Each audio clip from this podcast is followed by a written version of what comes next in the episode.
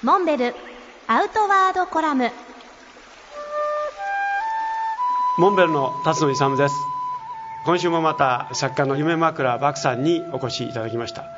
今日は秋田の釣りを。その秋田の釣りはですね実は毎年行ってですねこの7年8年ぐらい。当初はですね秋田の草深いもうものすごいジャングルなところに行ってたんですけれども前から行ってた場所なんですけどもうそこ以外行ってないんです。でも熊がねそこも出るんですね、この時期まだ雪が。雪がね今年は少なかったですね。そうなんですか。ただ一番寒い時に行っちゃって、うんうん、3度ぐらい。どんな釣りですか？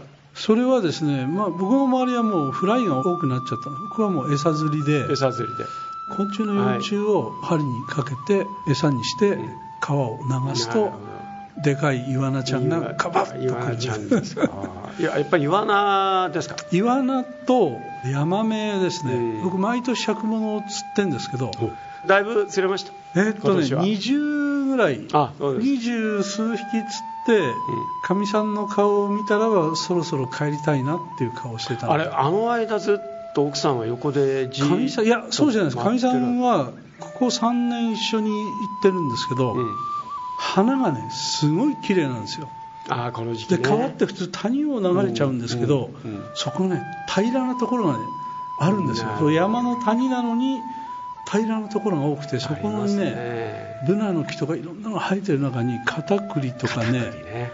菊崎一輪草とかねあとは二輪草とかねちょうどカエルが冬眠から覚める時なんですね、うん、で雪がね溶けるところの端から吹きの塔がだっと出て情景が浮かびますね。小ごみがバーッと出てる。でそれが好きなんですよかみさんは。なるほど。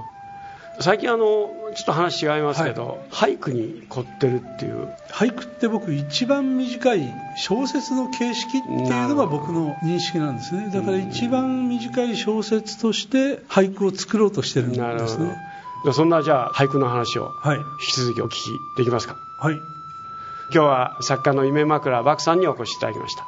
どうもありがとうございました。ありがとうございます